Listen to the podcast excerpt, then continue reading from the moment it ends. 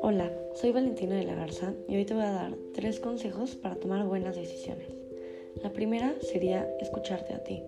¿Qué te dice tu cerebro o tu corazón?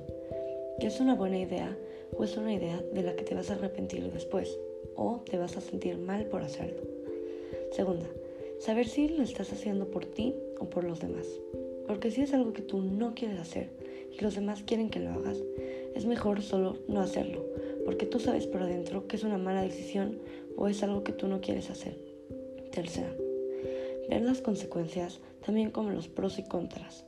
Si las consecuencias te pueden dañar a ti o a los demás, es un definitivo no. Pero si haces tu lista de pros y contras y se va a pros, tal vez es una buena idea. La presión social ahorita es mucha y más a nuestra edad. Y por eso tenemos que ser directo con lo que queremos y con lo que no. Y acuérdate que todo lo que hagas lo hagas por ti y por nadie más. Sé que va a estar complicado siempre tomar la, decisión correcta, porque no siempre vamos a estar bien. Pero es, un, pero es bueno tener una manera de saber que puedes tomar tus propias decisiones y así ver si es una buena idea o no.